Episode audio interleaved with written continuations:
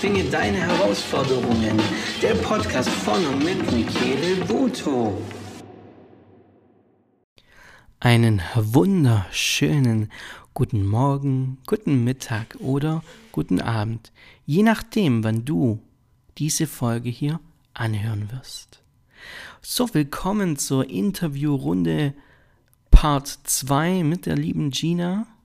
Wie du ja weißt, ähm, habe ich dieses Interview auf mehrere Teile, insgesamt drei, gestückelt, damit wir nicht zu lange ähm, damit wir nicht zu lange reinhören in eine, ich habe immer geguckt, dass wir so circa 30, ja okay, ein bisschen drüber, aber so circa 30 Minuten ähm, pro Folge haben.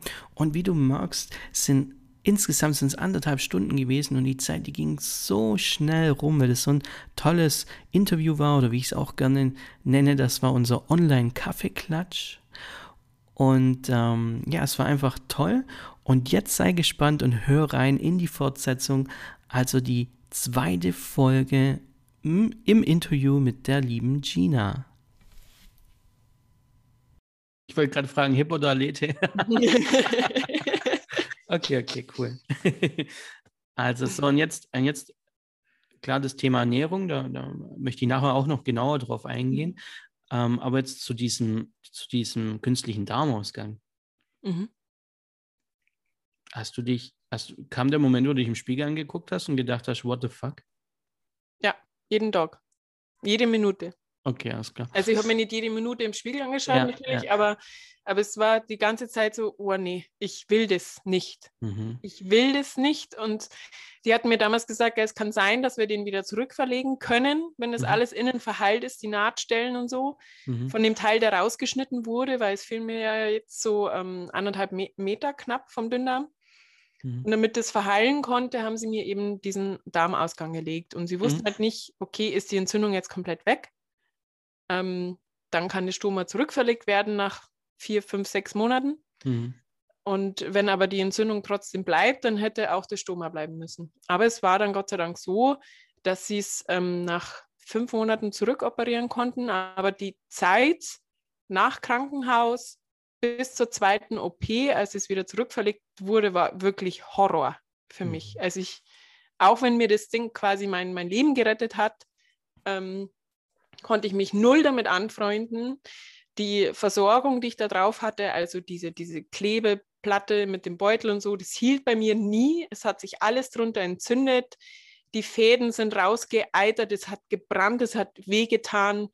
Es war die ganze Zeit wund und es kam auch wirklich oft vor, dass es irgendwie, wenn ich mal draußen spazieren war, nachdem ich mich nach vier Wochen oder so mal wieder rausgetraut habe, ähm, dass das Ding dann undicht wurde. Und dann war ich halt von oben bis unten voller Kacke. Wortwörtlich. Es war richtig kacke, oder? ja, es war halt auch so, so entwürdigend. Wie ja. gesagt, ich war eine junge Frau zu dem Zeitpunkt ja, ja. und dann stehst du da in der Badewanne und die Mama hat mich da abgeduscht, mich sauber gemacht. Ich mhm. war nicht fähig. Ich, ich stand da einfach nur wie in Trance entweder am Heulen mhm. oder ich habe gar nichts mehr gesagt und habe irgendwo hingestarrt, weil ich so einen völligen, also ich war irgendwie komplett woanders. Okay. Ähm, Gina, wie war das ähm, für, für, die Leute, die es vielleicht auch nicht wissen? Ich bin ja auch ein bisschen unwissend in dem Bereich. Mhm.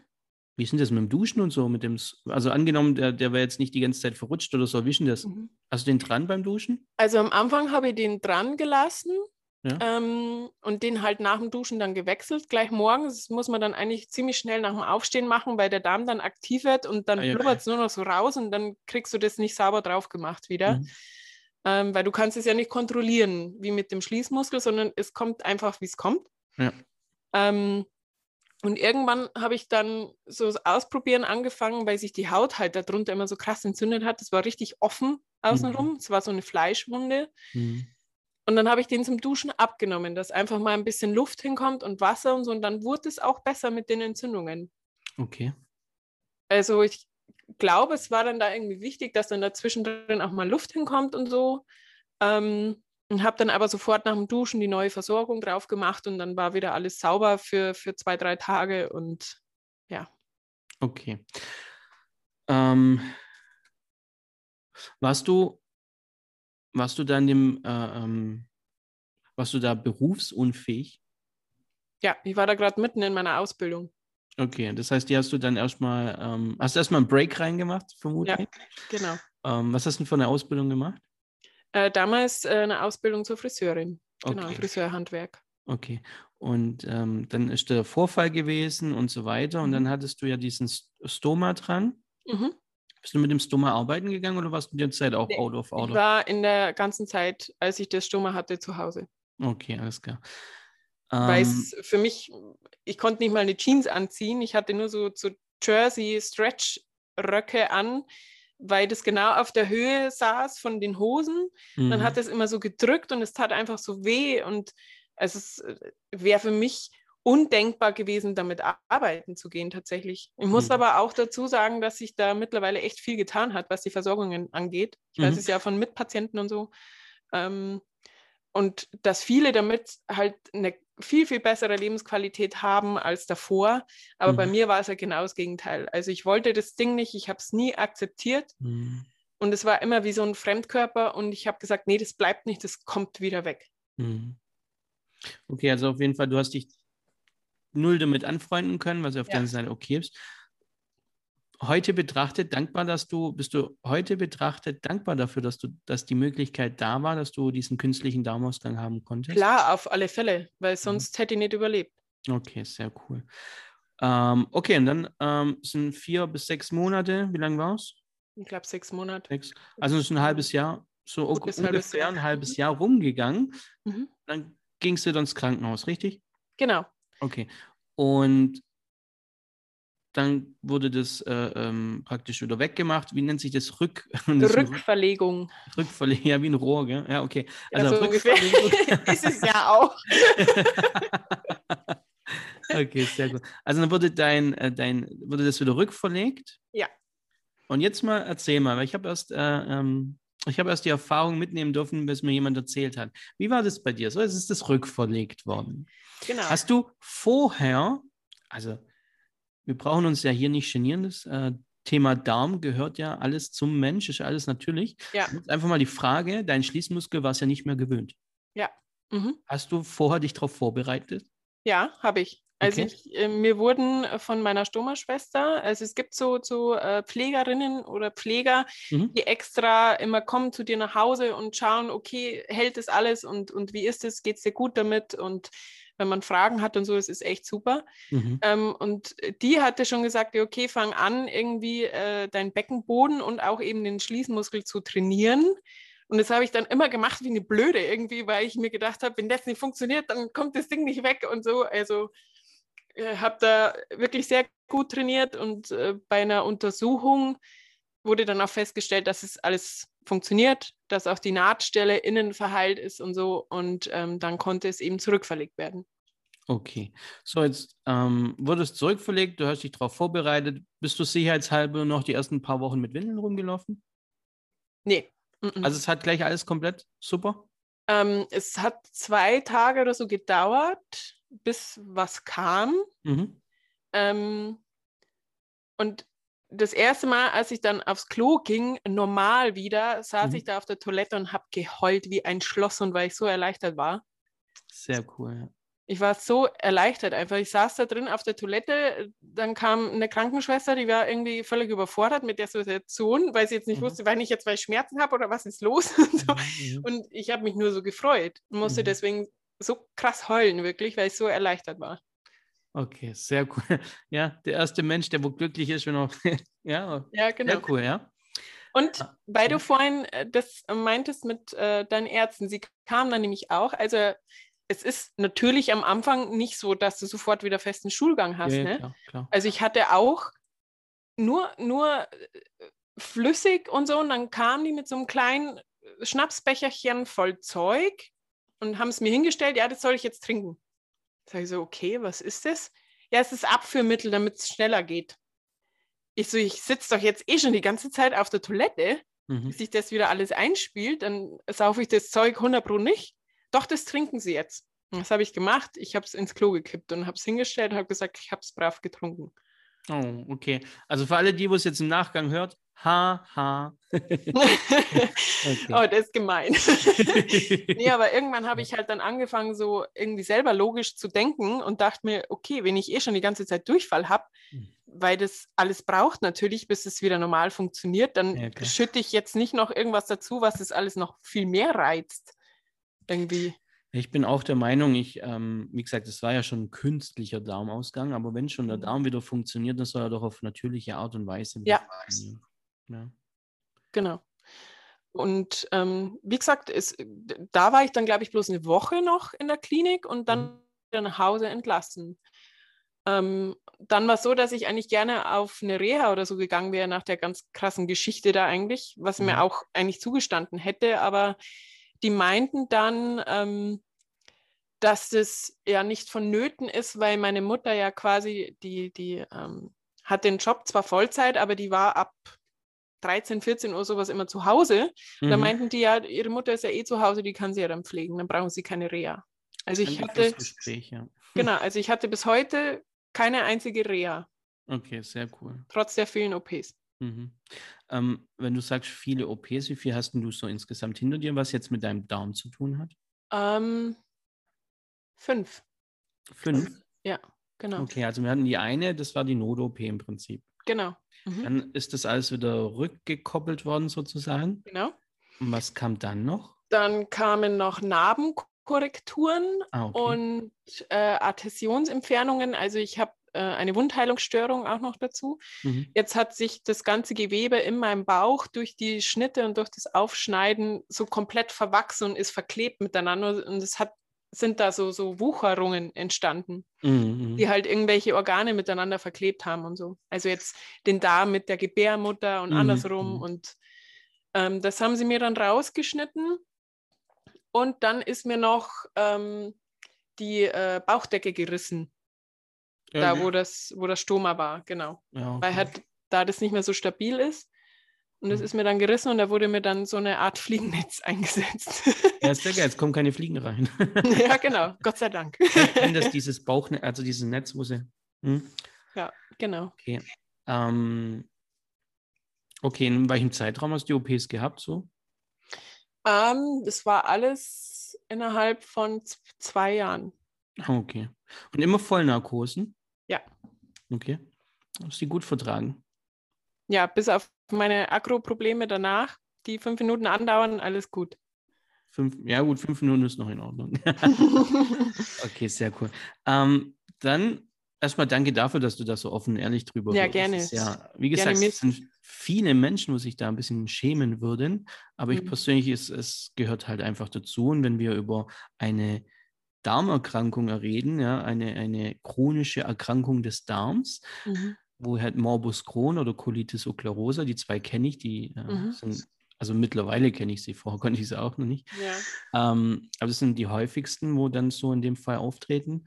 Und da haben viele noch ein bisschen Scham davor, das äh, öffentlich zu sprechen, aber wir reden hier über, über, über eine Krankheit. Andere reden über Krebs und über weiß der Geier was und wir reden jetzt halt ja. darüber.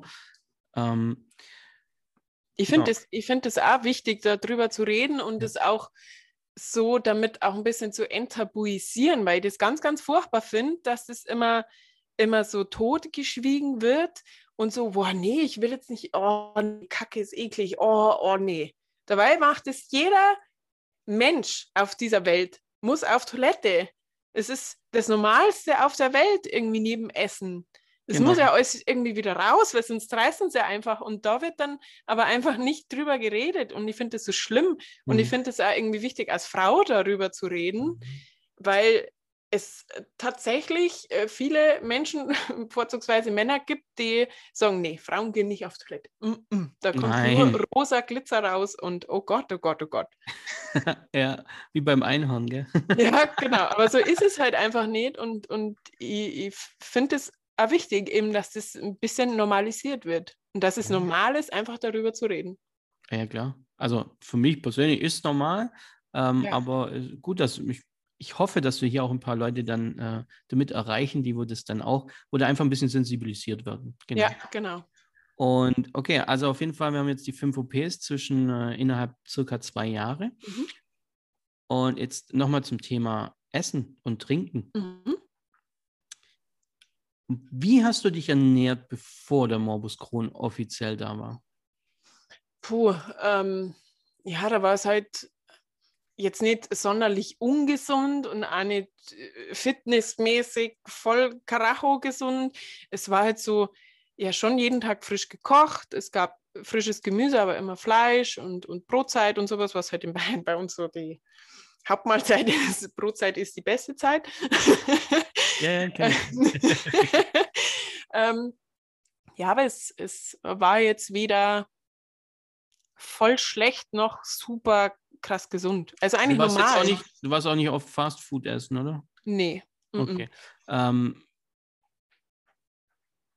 Thema Alkohol war bei dir auch nicht Exzesse, oder?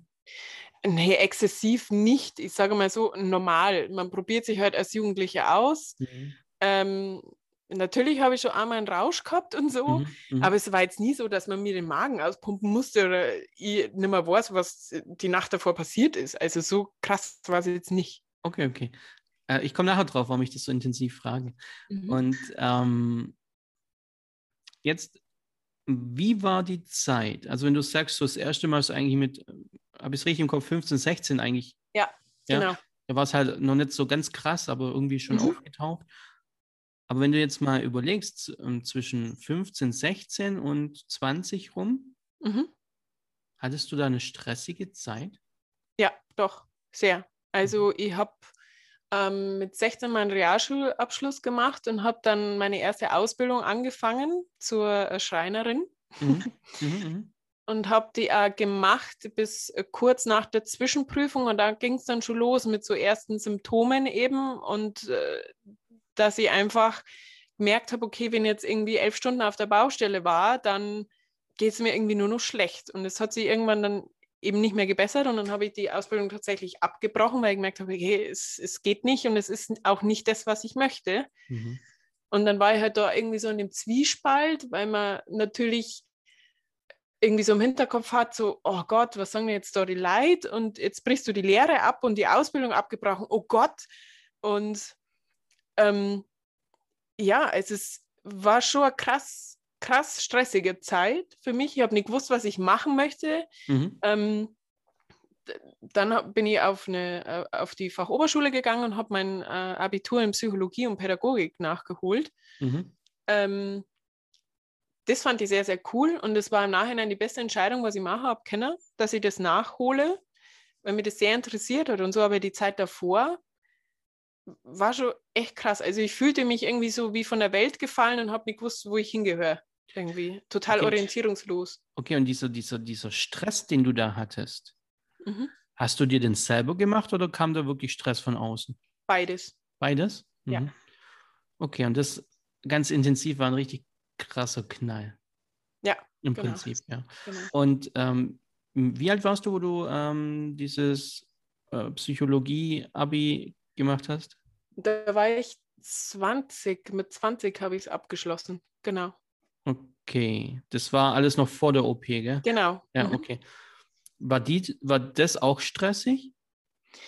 Ähm, vielleicht unterbewusst, bewusst jetzt nicht, weil mhm. ich äh, gerne auch theoretisch arbeite und ich lerne gerne mhm. und ähm, lerne gerne neue Sachen und vor allen Dingen hat mich das auch interessiert und ich habe gewusst, okay, wenn du Abi hast, dann kannst du dir eigentlich aussuchen, was du machst. Mhm irgendwie. Und deswegen war für mich das irgendwie so wichtig, das nachzuholen. Mhm. Ähm, aber es war natürlich schon auch irgendwie, weil ich halt in Mathe jetzt auch nicht so die tollste war irgendwie. Und ich habe mich dann aber echt zusammengerissen, habe Nachhilfen noch genommen und gelernt wie eine Irre und so und habe dann wirklich ein, ein ich glaube, ein 2,4er Abi oder so geschrieben oder 2,3 irgendwie so. Ähm, ja, gut. und bei mir ist aber schon oft das Problem, mittlerweile nicht mehr so schlimm wie früher, aber immer noch, dass sie halt so einen krassen Antreiber habe, der immer alles perfekt machen möchte. Und ich mir da halt auch selbst dann damals wirklich krass unter Druck gesetzt habe und ich muss die Beste sein, ich muss alles kennen und wenn mir die fragen, was am 15.03.1980 passiert ist in der Geschichte, dann muss ich das wissen und so. Also, äh, total bescheuert eigentlich im Nachhinein. Mhm. Ähm, aber es spielt schon viel dazu und ich würde einmal behaupten, dass ähm, der Auslöser für die Krankheit bei mir wirklich zu 85 Prozent die Psyche war. Okay. Würde jetzt wirklich mal so frech sein und das behaupten. Mhm. Okay. Also sehr coole Erkenntnis von dir, Gina, muss ich jetzt echt sagen, dass du das jetzt einfach mal so sagst, zu 85 Prozent circa, dass da äh, ja. irgendwie das eine psychosomatische Reaktion war, um es mal so zu sagen. Hast du damals denn die Ärzte gefragt, wo es herkommt? Ja, und die haben halt einfach nur gefragt, ähm, ja, ob irgendwelche Darmkrankheiten in der Familie vorkommen. Dann habe ich gesagt, ja, mein Großvater, der hatte Darmkrebs, auch ziemlich mhm. schlimm. Mhm. Ähm, mein Urgroßvater hatte Magenkrebs und jeder hatte immer irgendwie sowas mit dem Verdauungstrakt irgendwie so zu tun. Mhm. Aber Morbus Crohn oder Colitis ulcerosa oder so hatte keiner. Ähm, und dann haben sie gesagt, ja gut, dann weiß ich es auch nicht. Mhm. Ja, ja, gut, dann wissen wir das auch. okay, cool. Äh, Gut. ja, sehr cool. Ja, ich kenne das. Bei mir war es ja sehr ähnlich. Ähm, wo kommt es her? Ja, wissen wir nicht. Ja, okay, gut. Danke fürs Gespräch. Ja, genau. Erstmal, was ist das überhaupt ja, und ja, wo kommt es her? Irgendwie. Und dann machst du dir natürlich Gedanken, habe ich irgendwie äh, äh, irgendwie einen Scheiß gebaut äh, vor mhm. ein paar Jahren, dass ich das jetzt habe? Oder habe ich irgendwo nicht aufgepasst? Oder woher kommt das jetzt? Mhm. Irgendwie. Also mir ist dann auch echt nochmal durch den Kopf gegangen, was habe ich denn so in letzt, was habe ich so die letzten paar Jahre eigentlich an Nahrung zu mir genommen? Ja, genau. Das war nicht so. Ja, also, aber im Endeffekt ähm, kann so ziemlich keiner sagen. Ich weiß nicht, wie es mittlerweile ist. Wie gesagt, bei mir ist ja auch ein paar Jahre her.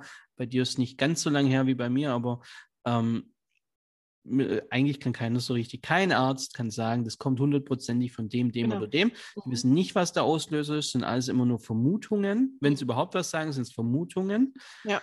Und ähm, was auch gar nicht, also ich finde es jetzt auch nicht schlimm, aber für den Betroffenen in dem Moment schon, weil man macht sich halt Gedanken.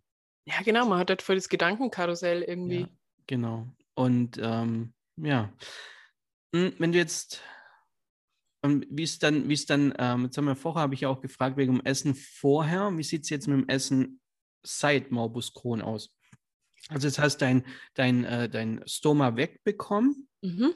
Ja, das Rohr wurde rückverlegt sozusagen. Ja. Und, und ähm, irgendwann, da hast du ja mal wieder angefangen zu essen. Ja, ja genau. Was hast du zu dir genommen? Ähm, wieder mal die Mama, die hat sich eingedeckt mit Lektüre, mit Kochbüchern, was man bei Morbus Crohn und, und äh, CD überhaupt ähm, essen kann, soll, darf, nicht darf und so.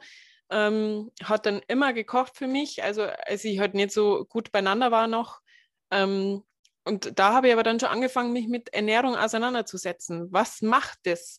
Was sind FODMAPs? Also was sind entzündliche Lebensmittel oder Lebensmittel, die Entzündungen fördern im Körper? Und was kann ich essen oder supplementieren, sodass ich irgendwie ein besseres Wohlbefinden habe und sodass ähm, meine Nährstoff oder mein Nährstoffbedarf auch gedeckt wird, weil mir halt genau der Teil des Darmes fehlt, wo die meisten Vitamine und Mineralstoffe aufgenommen werden. Und jetzt muss ich halt da eine ballern, wie geht, damit überhaupt irgendwas hängen bleibt, so ungefähr. Mhm. Ähm, und ich muss sagen, mittlerweile ist das echt so eine kleine Leidenschaft von mir.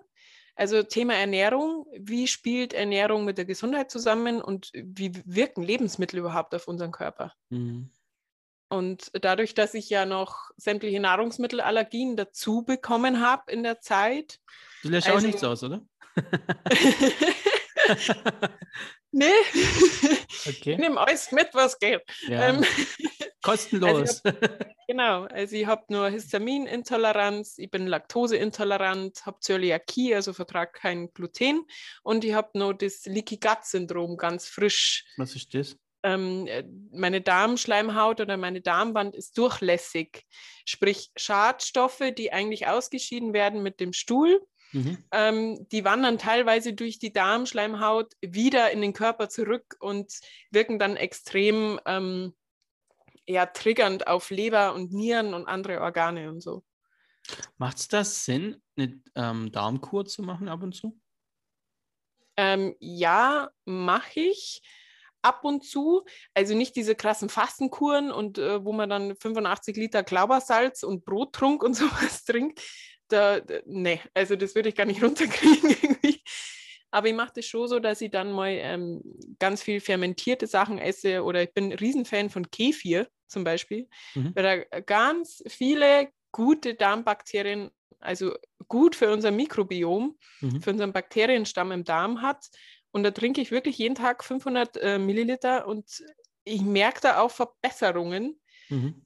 Und ja, man, man, ist ja noch nicht so sicher, wie beeinflussen eingenommene Bakterien das Mikrobiom im Darm und so. Da ist die, die Wissenschaft noch nicht sicher, ähm, weil auch diese ganzen Stuhltests und so ja bloß immer so Momentaufnahmen sind. Und dann lässt sich das irgendwie so schlecht bestimmen. Und ich habe jetzt einmal eine Zeit lang eben so äh, was für die Darmflora genommen und habe da aber keinerlei Unterschied gemerkt. Und dann haben wir gedacht, okay, da sparen wir die 50 Euro irgendwie im Monat und trinke lieber mein Kefir und merke da wirklich Verbesserung. Also ich habe gelernt, dass man einfach, oder was ich auch wichtig finde und was ich auch ähm, den Hörerinnen und Hörern mitgeben möchte, dass man lernt, Selbstverantwortung zu übernehmen dafür. Mhm. Für seinen Körper. Was, was gebe ich meinem Körper? Was esse ich? Wie wirkt es auch und so? Was machen vielleicht andere? Ähm, also ich mag jetzt da nicht als Meister Gesundheitsapostel dastehen, so. Also ich esse auch gerne mal einen Schweinsbraten mit Knödeln und so. Ähm, aber ich muss halt davor dann dementsprechend Medikamente nehmen, dass es geht und muss es danach tatsächlich meistens auch büßen. Aber ich esse es dann bewusst und schlinge das nicht so nein während dem Fernsehschauen oder so, sondern esse es bewusst. Und dann weiß ich, okay, es kann sein, dass ich es nicht vertrage, aber für das hat es sich jetzt gelohnt. Das muss man halt dann irgendwie abwägen. Du musst, was mussten du da nehmen, dass du das essen kannst? Ähm, was damit ähm, das Histamin abgebaut werden kann, mhm. damit sie das nicht so anfüllt im Körper. Weil sonst schaue ich ja wirklich, dass ich sehr histaminarm und antientzündlich esse. Mhm. Und eigentlich so fast kein Fleisch und keine Wurst oder sowas mehr, keine Kuhmilchprodukte. Mhm. Ähm, da verzichte ich wirklich komplett drauf. Also da mache ich ja eigentlich keine Ausnahmen mhm. bei Kuhmilch. Ähm, bin halt komplett auf Ziegenmilch umgestiegen. Das hat mir erstmal so ein bisschen Überwindung gekostet, weil es natürlich schon extrem schmeckt teilweise. Aber man gewöhnt sich an alles. Und wenn du dann merkst, okay, das tut mir gut, dann isst du es gerne. Also, mhm. also hauptsächlich ernähre ich mich jetzt tatsächlich von ganz, ganz viel Gemüse, Mhm. Ganz, ganz viel grünes Gemüse mhm. und ähm, Ziegenkäseprodukte. Wie ist mit dem äh, Fett bei dir? Ähm, gehen, also die gesunden Fette, wie jetzt ein gutes Olivenöl oder Avocado oder sowas, Erdnussöl und sowas, vertrage ich sehr gut. Aber Raps vertrage ich auch sehr gut. Mhm. Ähm, aber halt so, so Raps- oder Sonnenblumenöl, was eigentlich eher billiger ist, nicht so in Maßen schon, aber ja gut, wer, wer littert jetzt Öl in sich rein, gell? Also es ist alles in Maß, Maß und Ziel. Aber ich schaue halt wirklich, welches Öl wird mir denn gut tun? Wo sind die guten Omega-3-Fettsäuren drin? Dann nehme ich halt das. Nimmst du, äh, jetzt hast du gerade was erwähnt, Omega-3, nimmst du das pflanzlich zu dir oder nimmst du da auch diese, da gibt es doch diese Kapseln und so, die riechen. Ölkapseln? Also äh, die Fischölkapseln. Ja, genau, richtig, ja. Also wenn ich supplementiere, das mache ich immer so kurmäßig quasi. Mhm. Also ich mache das nicht immer durchgehend, sondern wechselt immer so durch und, und schaue, was, wie geht es mir gerade, was brauche ich denn jetzt überhaupt? Mhm. Ähm, dann nehme ich die Fischölkapseln tatsächlich. Mhm. Ich finde, die ähm, sind sehr viel intensiver. Mhm. Und äh, ich finde auch, wenn ich die nehme, habe ich einen klareren Kopf. Mhm. Ja. ja, das das äh, macht schon viel aus. Also jetzt auch gerade im Fitnessbereich oder im Sportbereich auch mhm. eigentlich nicht wegzudenken, sage ich jetzt mal. Was nimmst du sonst noch so für Subs? Also ich denke mal so, wie du sagst, so ab und zu dieses Omega-3 als Kur. Ja. Ähm, wie sieht es aus mit Vitamin D3 und sowas? Nehme ich auch äh, Vitamin D3 und Vitamin K halt zusammen. Mhm. Ähm, dann trinke ich seit zwei Jahren jeden Morgen meine goldene Milch in Anführungsstrichen. Also ich trinke die mit, mit ähm, Orangensaft. Kurkuma-Pulver, ähm, Gerstengraspulver, mhm. ähm, CBD-Öl mache ich mit rein mhm. und eben das Vitamin D3 und K-Öl. Ähm, und dann kommt es immer darauf an, wie ist es jetzt gerade. Also jetzt im Moment nehme ich noch Shatavari mit dazu. Heißt okay, das kenne ich jetzt gar nicht. Ist auch so ein Pulver und das mhm. regelt so ein bisschen den weiblichen Hormonhaushalt. Okay. Und damit ähm, mein Zyklus halt schön regelmäßig und so ist, äh, nehme ich das. Mhm. Mhm. Ähm, auch immer so kurweise oder äh, dann mal was dazu, was Pflanzliches, was so ein bisschen beruhigt und ein bisschen runterfährt und so. Genau, was nehme ich denn noch? Dann habe ich noch ein Medikament, was ich nehmen muss für die Galle, weil ich nämlich auch noch ein Gallensäureverlustsyndrom habe. Ja, okay, alles klar. das ist aber gerade das einzige schulmedizinische Medikament, was ich nehmen muss. Mhm, okay. Ähm, Folsäure nehme ich noch, ähm, Q10 wegen dem Cholesterinmedikament. Was nehme ich noch? Ähm, Achso, ich habe gedacht für die reine Haut. Nee, also ich glaube, das ist so ein Nebeneffekt, aber ist okay. Ah, nicht der Hauptgrund. ähm, was nehme ich noch? MSM, also äh, Schwefel, mhm. wirkt extrem antientzündlich.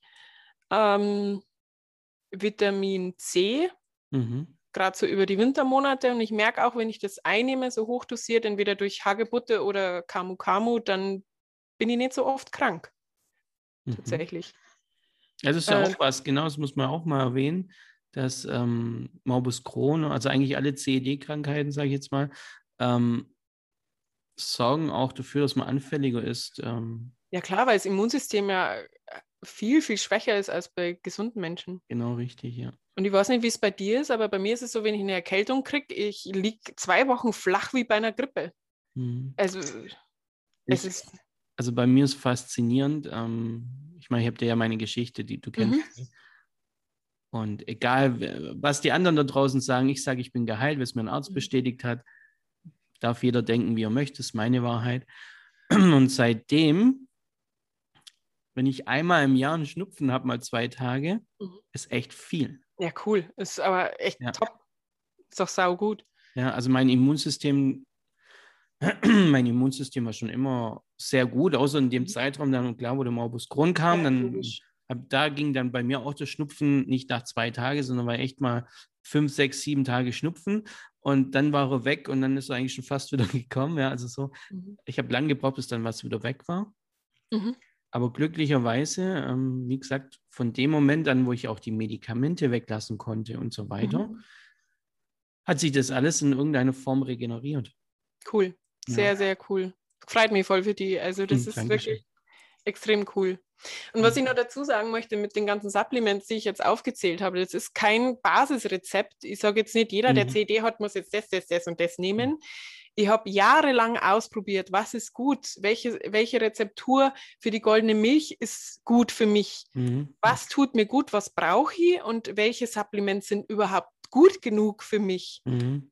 Also man muss sich da echt krass damit beschäftigen und es war jetzt keine, keine Prozedur von fünf Minuten, sondern ich habe mich wirklich jahrelang damit beschäftigt.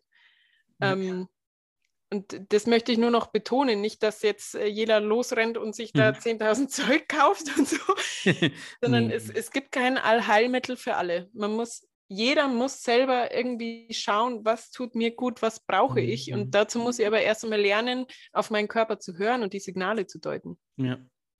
Also auch, ähm, auch zu betonen, nicht nur herauszufinden, welche Supplements tun mir auch gut, sondern in dem Bereich,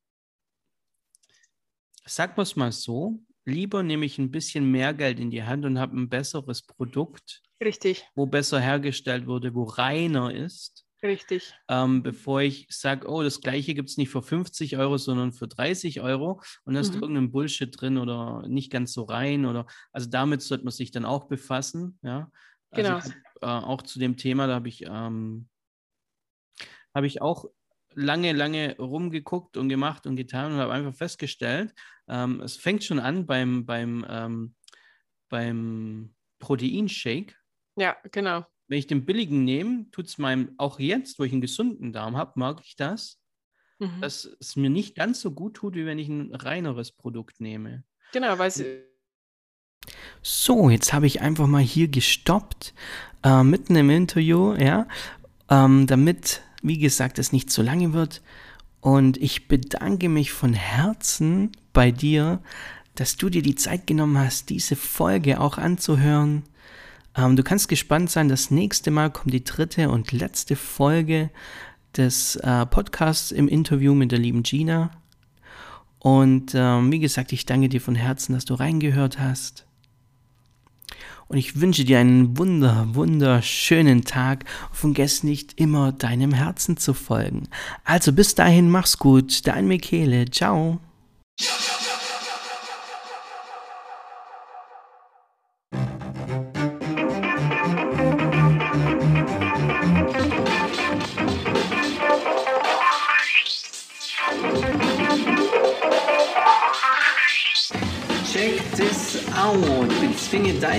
Herausforderungen. Der Podcast von und mit Michele Voto.